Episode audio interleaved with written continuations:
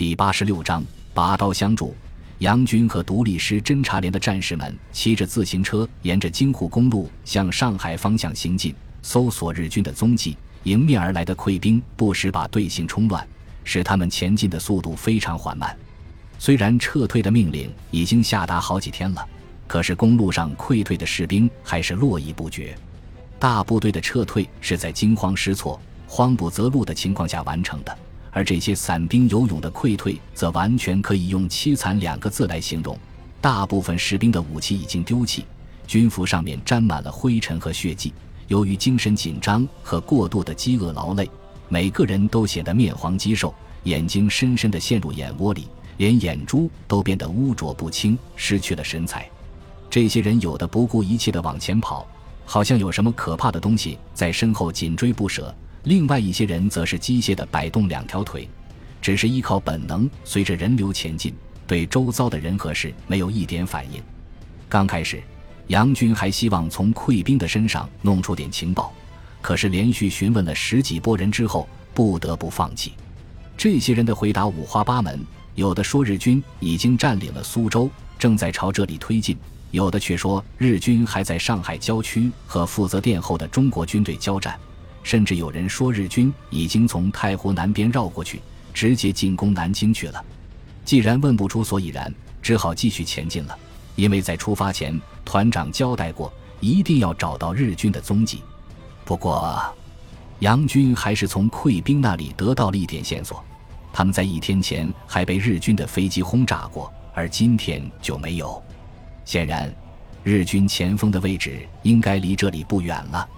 继续前进了十几公里，公路上忽然没有了溃兵的踪迹，从远处隐隐约约传来枪炮声，空气中也夹杂着淡淡的硝烟味。杨军命令战士们全部下车，把自行车留下，派几名士兵看守，然后率领其他人走下公路，借着稻田间的水渠和田埂的掩护下，往枪响的地方摸去。随着时间的推移，枪炮声越来越响。空气中的火药味也越来越浓，已经可以看到战场上的硝烟。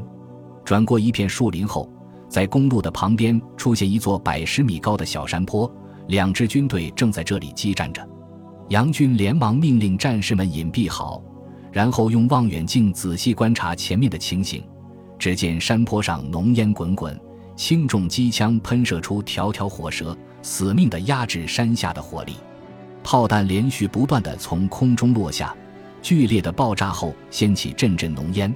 山下的部队乘机向上逼近。杨军从双方的火力强度来判断，山坡上的部队应该是中国军队，山下则是日军。为了验证自己的判断，他把望远镜朝山下缓缓移动，很快就发现了证据：一个罗圈腿的指挥官站在十几门大炮的旁边，高举着战刀指挥射击。在他身边不远处斜插着一面高摇旗，经过连续不断的炮击，山坡上反击的火力减弱了不少。停止炮击后，大队日军步兵借着山石的掩护开始冲锋。快要冲到山顶的时候，无数身影从浓烟中站起来，把一颗颗手榴弹掷向敌人。最前面的日军士兵随即被炸得粉身碎骨，后面的立刻卧倒，用步枪还击。日军士兵的射击异常精准，很多中国士兵还没来得及卧倒就被击中，倒在战壕里。这时候，日军炮兵再次对中国军队的攻势进行炮击，把山顶淹没在硝烟之中。杨军看到形势危急，急忙派一个班回去报信，然后把其余的人召集到自己的身边，说道：“现在我们发现了日军，侦察任务已经完成了，可是友军正在被日军攻击，而且形势不妙。”所以我决定留下来增援他们。接着，杨军用手指着日军的炮兵阵地说道：“从火炮的数量来看，这里的日军可能是一个连队，友军的兵力应该也差不多。根据我的观察，日军的大炮威胁最大，所以要先解决掉。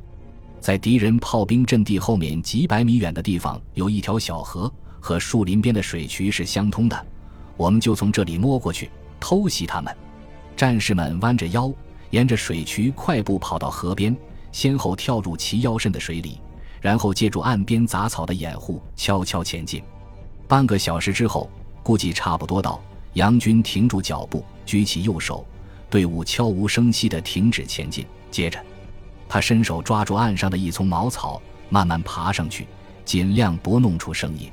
透过草丛间的缝隙，他隐约可以看见炮兵阵地上忙碌的日军士兵。显然，刚才的进攻被打退了，敌人正在进行新一轮的炮击。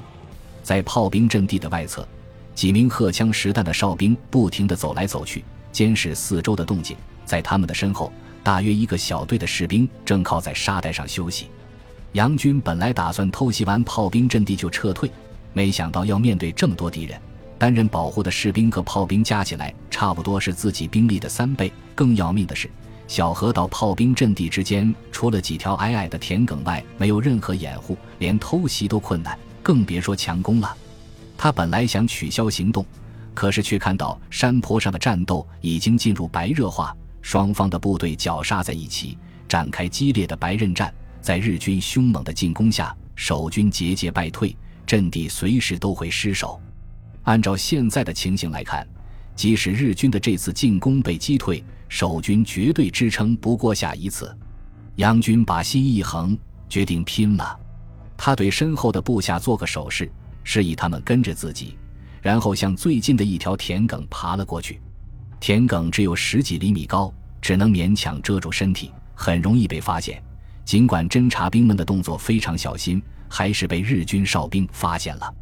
哨兵大喊着举枪射击，后面的士兵慌忙去抓枪。这时候。